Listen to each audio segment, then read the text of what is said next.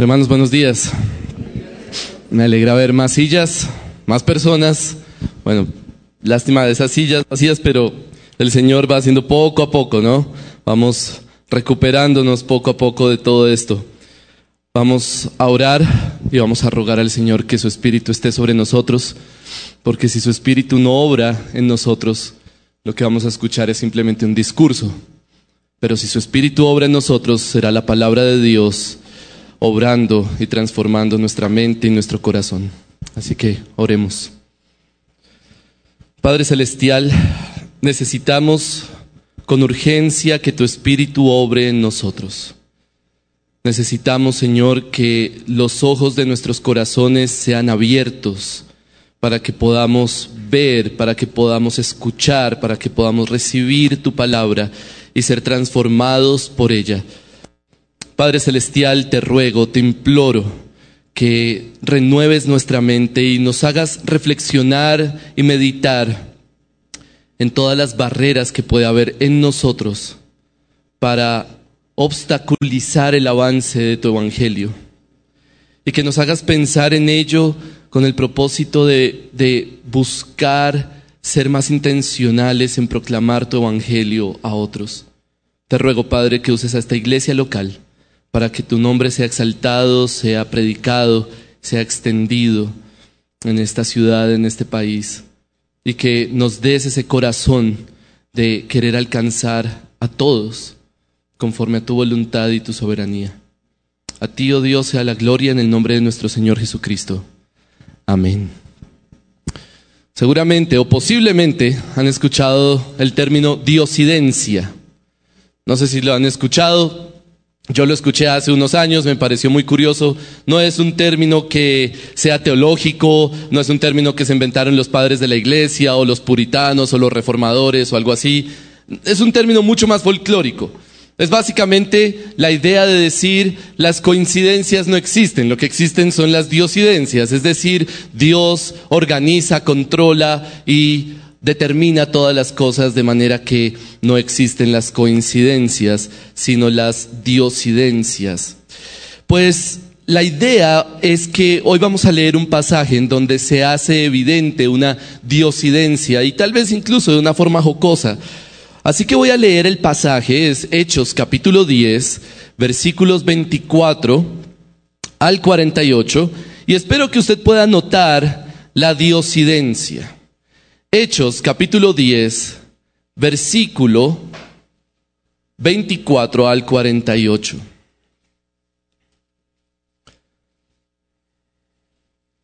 Esto es lo que dice la palabra de Dios. Al otro día entró en Cesarea, está hablando de Pedro, y fue a visitar a Cornelio, como pueden recordar del texto anterior. Al otro día entró en Cesarea. Cornelio lo estaba esperando y había reunido a sus parientes y amigos íntimos. Y sucedió que cuando Pedro iba a entrar, Cornelio salió a recibirlo y postrándose a sus pies lo adoró. Mas Pedro lo levantó diciendo, ponte de pie, yo también soy hombre. Y conversando con él entró y halló mucha gente reunida. Y les dijo, vosotros sabéis cuán ilícito es para un judío asociarse con un extranjero o visitarlo, pero Dios me ha mostrado que a ningún hombre debo llamar impuro o inmundo. Por eso, cuando fui llamado, vine sin poner ninguna objeción. Pregunto pues, ¿por qué causa me habéis enviado a llamar? Y Cornelio dijo, a esta misma hora Hace cuatro días estaba yo orando en mi casa a la hora novena y aquí un hombre con vestidura resplandeciente se puso delante de mí y dijo, Cornelio, tu oración ha sido oída y tus obras de caridad han sido recordadas delante de Dios. Envía pues a Jope y haz llamar a Simón, que también se llama Pedro. Él está hospedado en casa de Simón el curtidor junto al mar. Por tanto, envié por ti al instante y has hecho bien en venir. Ahora pues, todos nosotros estamos aquí presentes delante de Dios para oír todo lo que el Señor te ha mandado. Entonces Pedro, abriendo la boca, dijo, ciertamente ahora entiendo que Dios no hace acepción de personas, sino que en toda nación el que le teme y hace lo justo le es acepto. El mensaje que Él envió a los hijos de Israel, predicando paz por medio de Jesucristo, que Él es Señor de todos, vosotros mismos sabéis lo que ocurrió en toda Judea, comenzando desde Galilea, después del bautismo que Juan predicó. Vosotros sabéis cómo Dios ungió a Jesús de Nazaret con el Espíritu Santo y con poder, el cual anduvo haciendo bien y sanando a todos los oprimidos por el diablo, porque Dios estaba con Él. Y nosotros somos testigos de todas las cosas que hizo en la tierra de los judíos y en Jerusalén y también le dieron muerte colgándole en una cruz. A este Dios le resucitó al tercer día e hizo que se manifestara no a todo el pueblo, sino a los testigos que fueron escogidos de antemano por Dios, es decir, a nosotros que comimos y bebimos con él después que resucitó de los muertos. Y nos mandó que predicar al pueblo y testificar con toda solemnidad que este Jesús es el que Dios ha designado como juez de los vivos y de los muertos. De este dan testimonio todos los profetas de que por su nombre todo el que cree en él recibe el perdón de los pecados. Mientras Pedro aún hablaba estas palabras, el Espíritu Santo cayó sobre todos los que escuchaban el mensaje.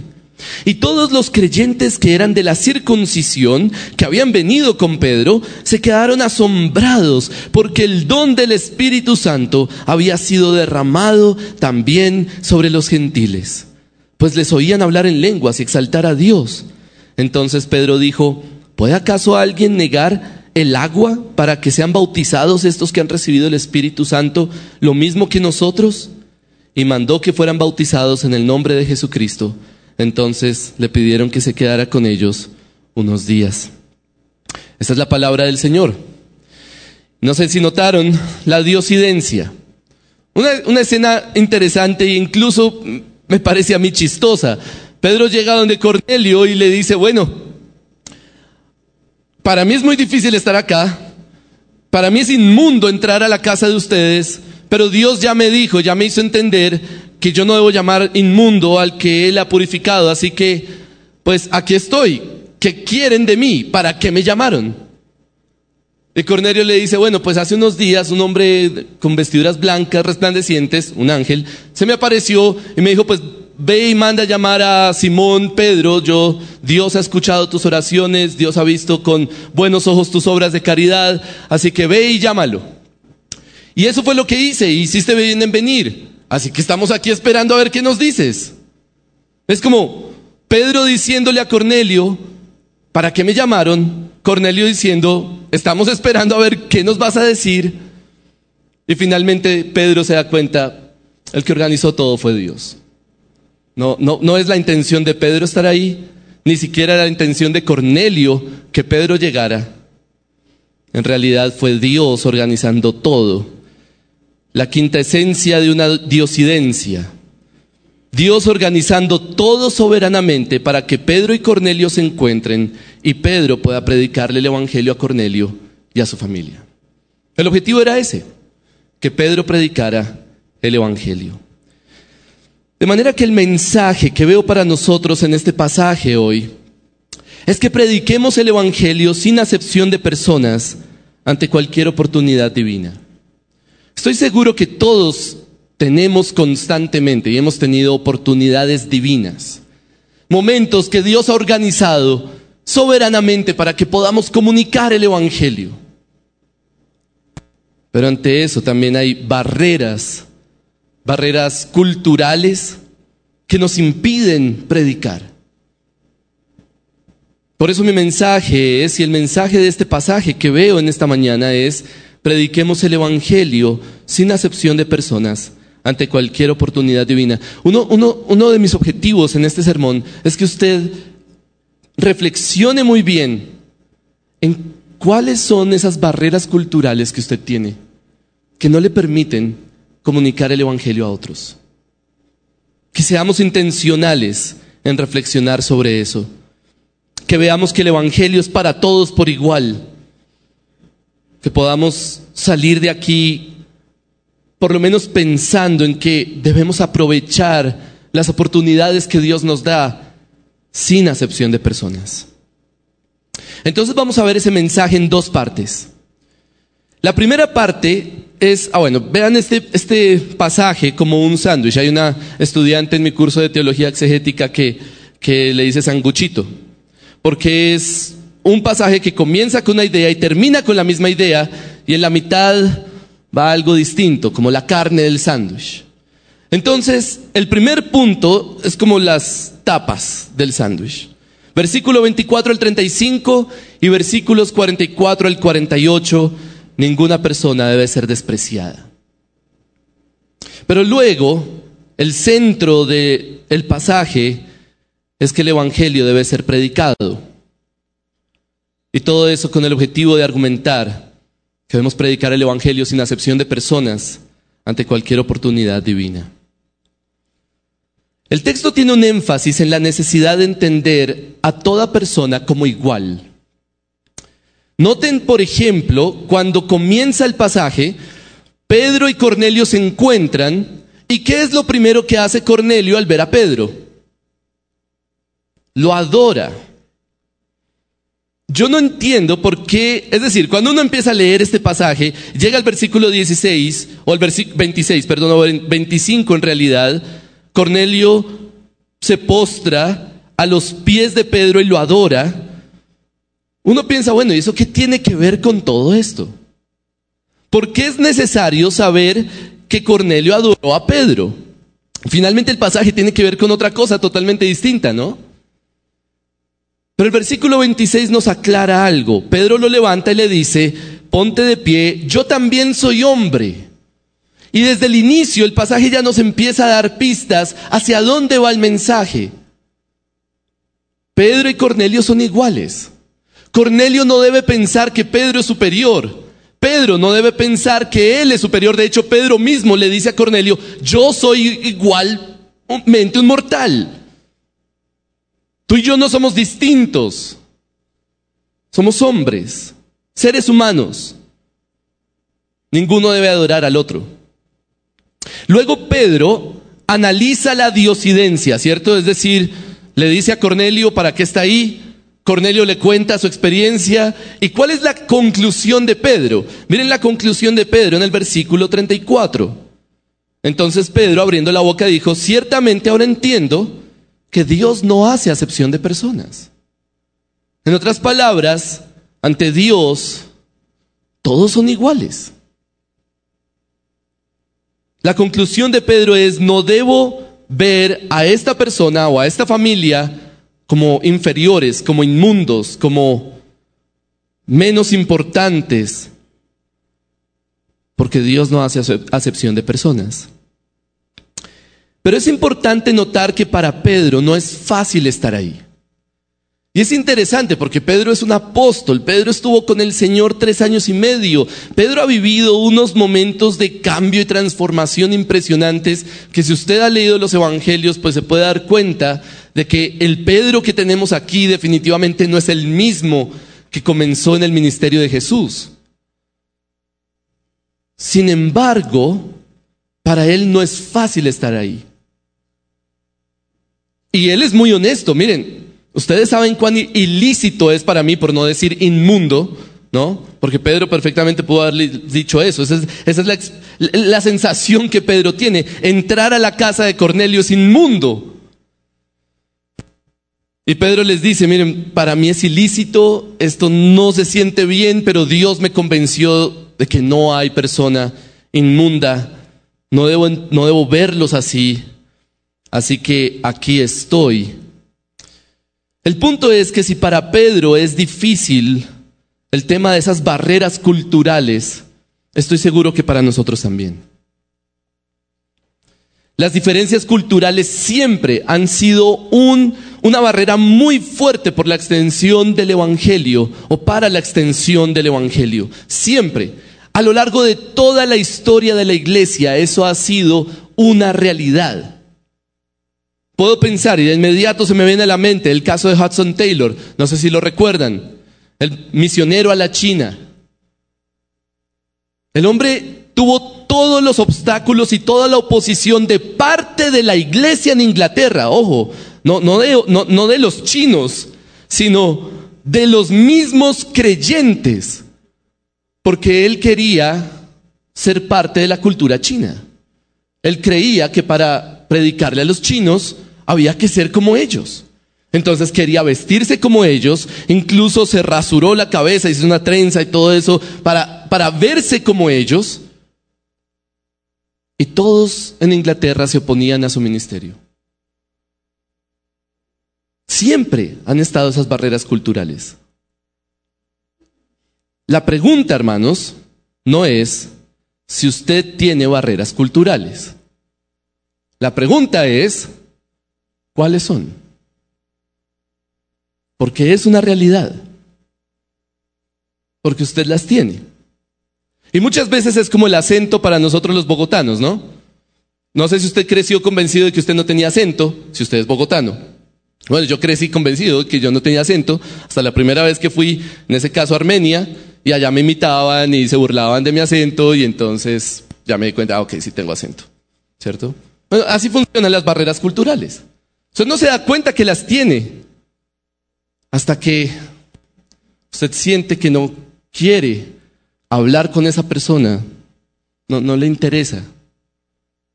¿Por qué? ¿Qué pasa? Hay algo ahí, hay una barrera. Hermanos, no asuman que no tienen barreras culturales. Hágase esta pregunta, ¿hay alguien al que usted no le esté predicando el Evangelio por una barrera cultural? aun cuando Dios ha organizado todo para que usted le predique el Evangelio? ¿Hay alguien al que usted no le esté predicando el Evangelio? De pronto porque hay una barrera ahí. Aun cuando Dios ha organizado todo para que usted pueda predicar.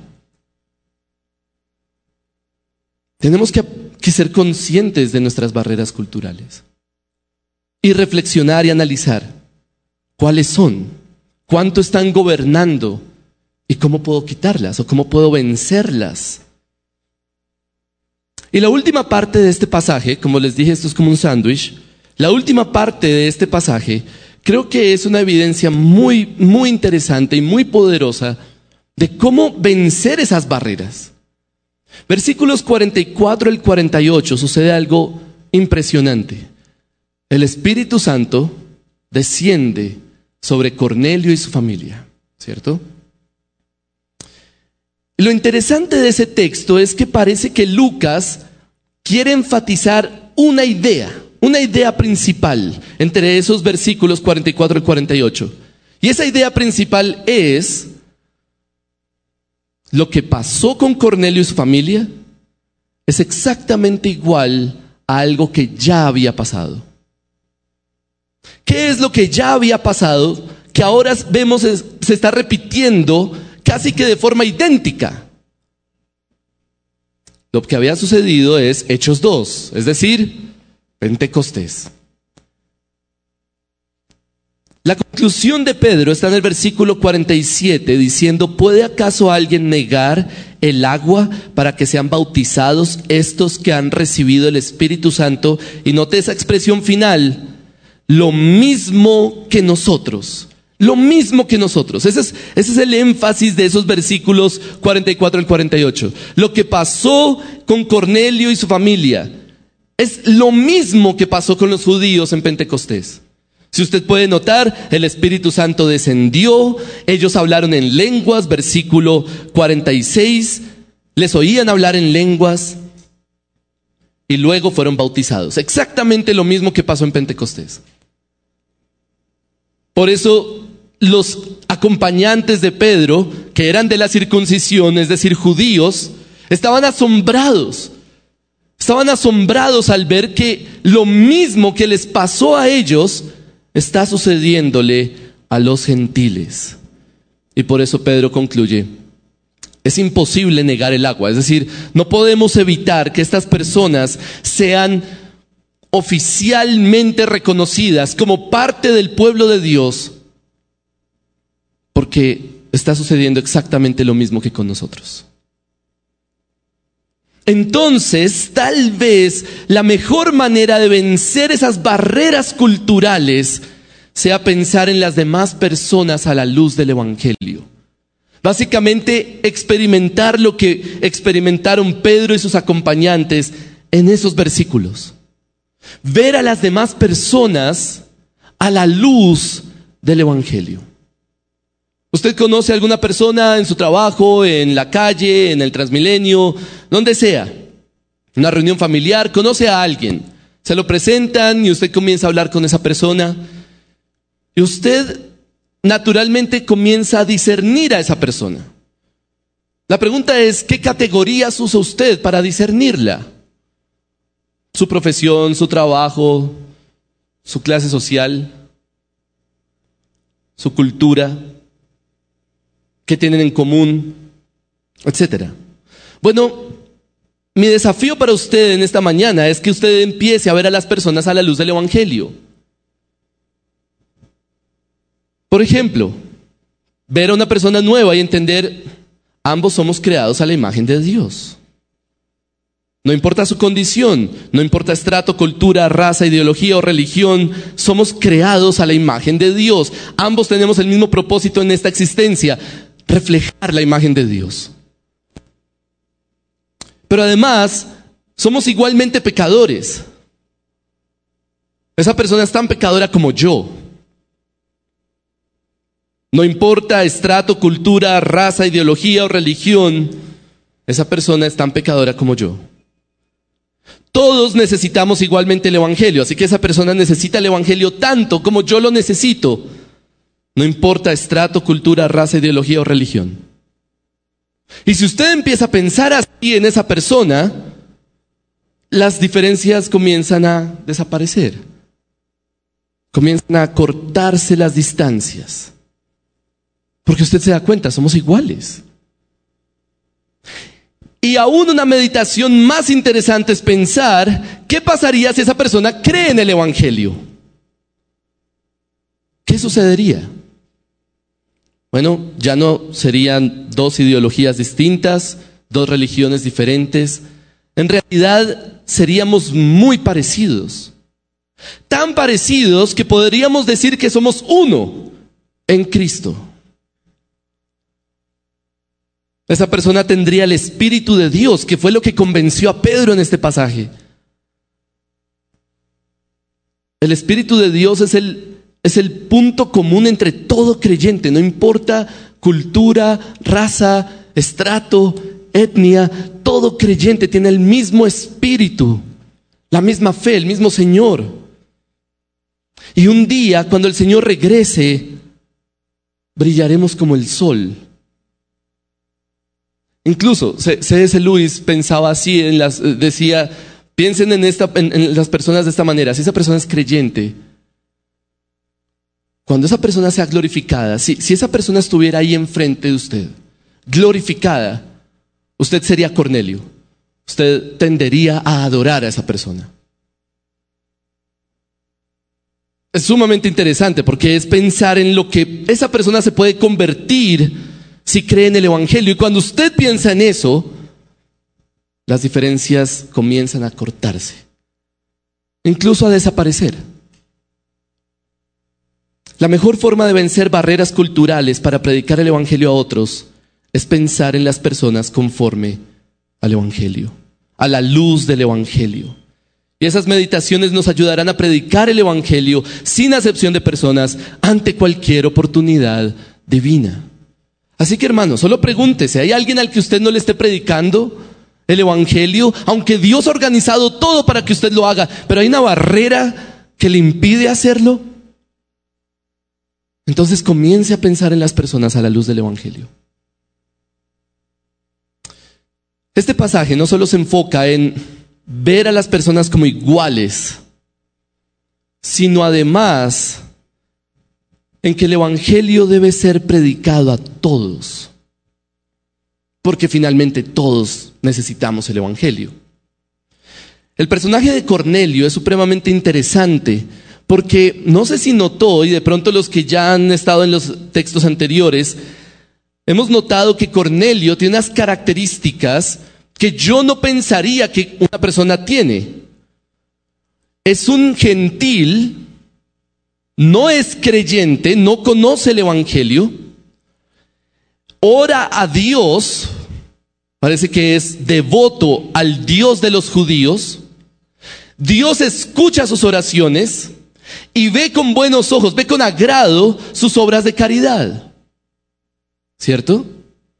En otras palabras, podríamos decir que Cornelio es un hombre piadoso. Entonces yo me pregunto, ¿por qué es necesario que Pedro vaya? ¿Por qué no simplemente Cornelio se reúne con su familia y el Espíritu de Dios desciende? Y así Pedro no tiene que tomarse la molestia de ir a la casa de un gentil. ¿Por qué no simplemente Dios lo salva si es un hombre tan piadoso y Dios escucha sus oraciones y sus obras de caridad son agradables para Dios? ¿No le parece muy interesante?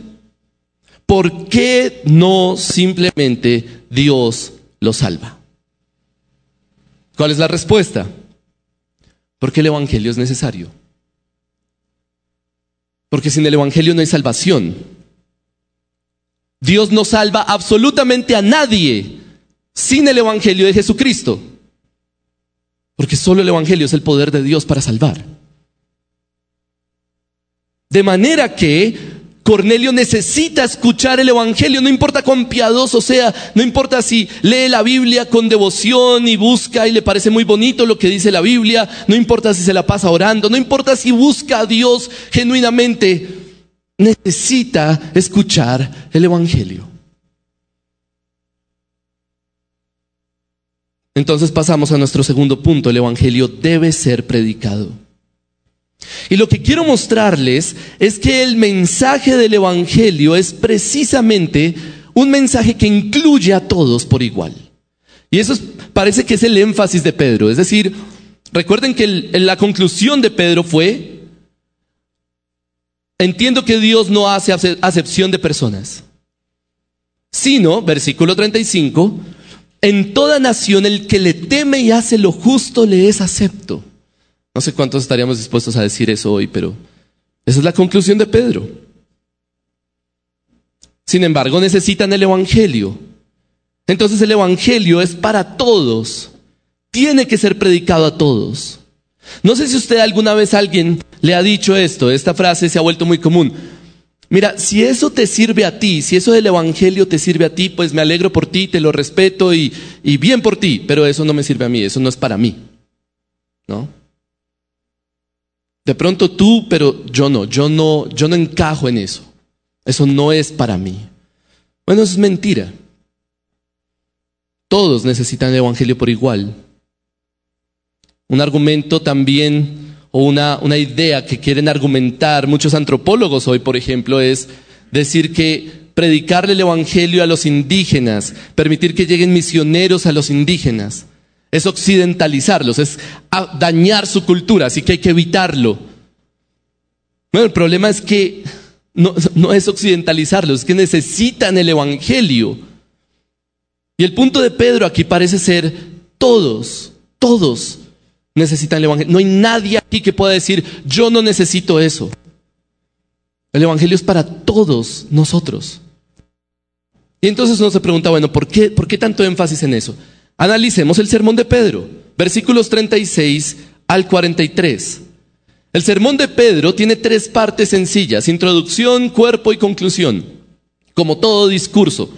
Introducción, mensaje y conclusión. ¿Cuál es la introducción del sermón de Pedro? La introducción es el versículo 36.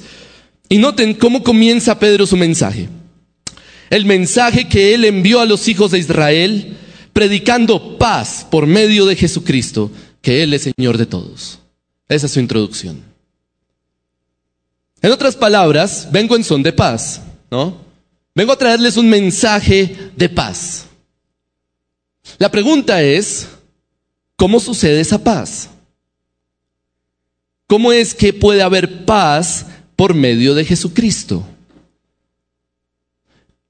Le está diciendo, miren, yo soy judío, ustedes son gentiles, vengo en paz. Puede haber paz entre nosotros. La pregunta es, ¿cómo? Y la respuesta es la última frase de ese versículo. Pedro termina ese versículo, esa introducción, dando la categoría que hace que haya paz entre todos. Jesucristo es qué? Señor de todos. No solo de algunos. No es Señor solo de los judíos, no es Señor solo de los, de los, occidentales, no es Señor solo de los creyentes, es Señor de todos. No me importa si usted dice, yo no considero a Jesús como Señor, no me importa si no le gusta, Jesús es su Señor. Y es Señor de todo el que anda por la calle. Es, es Señor de toda persona en este planeta. Y eso nos unifica. Todos tenemos el mismo Señor. Lo que pasa es que hay algunos que no quieren aceptarlo, otros sí. Pero Jesús es Señor de todos. Es un mensaje de paz. De paz entre pueblos, como decía Pablo. Así que nadie puede decir que el Evangelio no es para él. Usted no puede decir el Evangelio no es para mí. Eso no, eso no es real. Eso no existe porque Jesús es Señor de todos. Entonces Pedro comienza su mensaje, ya lo introdujo, ahora comienza el mensaje, el cuerpo del mensaje en el versículo 37. Y algo que podríamos aprender de Pedro en este pasaje, que me parece muy sabio, es comenzar por lo que tenemos en común con las personas. Pedro comienza por lo que tiene en común con ellos. ¿Qué es lo que tienen en común? Bueno, ambos escucharon acerca de Jesús. Versículo 37, vosotros mismos sabéis lo que ocurrió en toda Judea. Ustedes saben esto. Eh, en esto estamos en la misma plataforma. Ustedes saben que hubo un tal Jesús de Nazaret que fue poderoso, que fue ungido con el Espíritu Santo y con poder, y que anduvo haciendo bien, anduvo sanando personas, mostrando poder de Dios. Pero luego, en el versículo 39, noten que Pedro cambia, avanza en su mensaje y dice, bueno, ahora les voy a hablar de lo que nosotros sabemos. Ya les dije lo que ustedes saben. Ahora les voy a decir lo que no saben. Versículo 39. Y nosotros somos testigos de todas las cosas que hizo en la tierra de los judíos y en Jerusalén. Y también le dieron muerte colgándolo en una cruz. Esto es principalmente lo que Cornelio no sabe. A este Dios, a este, Dios le resucitó al tercer día e hizo que se manifestara no a todo el pueblo, sino a los testigos que fueron escogidos de antemano por Dios, es decir, a nosotros que comimos y bebimos con Él después que resucitó de los muertos. Esa frase me parece fascinante. Mire, si Pedro estuviera acá y alguno de nosotros le dice, yo no creo que Jesús resucitó, Pedro básicamente le diría, mire, yo lo vi, yo me senté a la mesa con él, comí y bebí con él después de resucitar, incluso por 40 días. El punto de Pedro es, lo que ustedes no saben es que Jesús resucitó y yo lo vi, yo estuve con él. El énfasis del sermón de Pedro para Cornelio es, ustedes tienen que creer que Jesús resucitó. Ustedes tienen que saber, entender, creer que ese Jesús del que ustedes han escuchado murió y resucitó. Ahora, la pregunta es ¿por qué? ¿Por qué es tan importante el énfasis en la resurrección? El versículo 42 nos da el efecto de eso. El versículo 42 nos dice ¿Qué pasa con la resurrección de Jesús? ¿Qué implica? Ok, Jesús resucitó, bien por él, pero ¿y eso qué significa para mí? ¿Eso qué implica? Versículo 42, y nos mandó predicar al pueblo y testificar con toda solemnidad que este Jesús es el que Dios ha designado como juez de los vivos y de los muertos. Y ahí es donde todos entramos. Esa es la idea que Pedro lanza, que hace que todos tengan que entrar en ese mensaje. Porque alguien puede decir, bueno, Jesús resucitó, eso puede ser importante para los judíos, pero para mí no. Eh, yo no tengo nada que ver con eso. No es verdad. Porque la implicación de la resurrección de Jesús es que Dios lo ha designado como juez de vivos y muertos. Si usted está vivo, usted tiene un juez. Y si usted muere, usted tiene un juez. Todo el que viva, todo el que muera, tiene un juez. Y se llama Jesús de Nazaret. No me importa si a usted le gusta esa idea o no. No importa si usted está de acuerdo o no. No importa si le parece muy exagerado o fantástico. No importa. Jesús es juez de vivos y muertos. Entonces, ¿qué deberíamos hacer? ¿Qué debería hacer todo el mundo ante esa verdad? Versículo 43 es la conclusión del sermón. De este dan testimonio todos los profetas de que por su nombre todo el que cree en él recibe el perdón de los pecados. Básicamente usted hoy debería desear, al, al, saber que Jesús es juez de todos, usted debería desear, anhelar, rogar, clamar por tener perdón de pecados. Porque un día usted se va a enfrentar a ese juez. Y eso es para todos. De manera que si alguno aquí no cree en el Evangelio, tengo que decirle, el Evangelio es para usted. El Evangelio es para usted porque Jesús es Señor de todos. Porque Jesús es, ha sido designado como juez de vivos y muertos porque Él murió y Él resucitó y está a la diestra del Padre gobernando sobre esta tierra. De manera que usted necesita creer y arrepentirse para recibir el perdón de pecados. No importa estrato, cultura, raza, ideología o religión. Todos, todos necesitan arrepentirse y creer. Todos necesitamos perdón de pecados. Así que prediquemos el Evangelio sin acepción de personas, ante cualquier oportunidad divina, porque el Evangelio es para todos. Todos están en la misma necesidad del Evangelio que nosotros. Quiero terminar este sermón con una meditación que para mí fue inevitable al escribir este sermón y, y para mí es poderosa. Y fue el meditar, el pensar que alguien alguien estuvo dispuesto a pasar barreras culturales para que yo recibiera el Evangelio. Piense en todo lo que tuvo que pasar, culturalmente hablando, para que nosotros estemos aquí escuchando la palabra de Dios esta mañana. Mis papás se conocieron en la iglesia, en una iglesia que unos misioneros norteamericanos fueron a plantar en el barrio La Serena por la 80, aquí en Bogotá. Ahí mis papás creyeron, se conocieron y nací yo. Solo porque alguien decidió pasar una barrera cultural, incluso de idioma, para venir a predicar el Evangelio y que personas creyeran. Es impresionante. Usted no sabe lo que puede implicar que usted tome un solo la decisión de pasar la barrera cultural y hablar con alguien del Evangelio.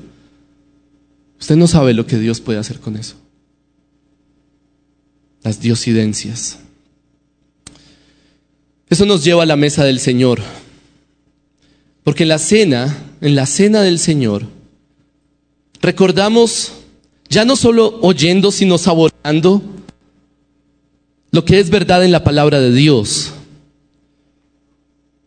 Recuerden que es una señal para sellar la palabra en nuestros corazones.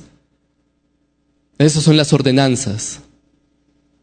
De manera que al tomar la cena podemos saborear y recordar que hubo uno que decidió pasar barreras culturales. De hecho, las barreras más absurdas que usted se pueda imaginar. Hubo alguien que no rehusó llevar salvación a personas de otra cultura u otra raza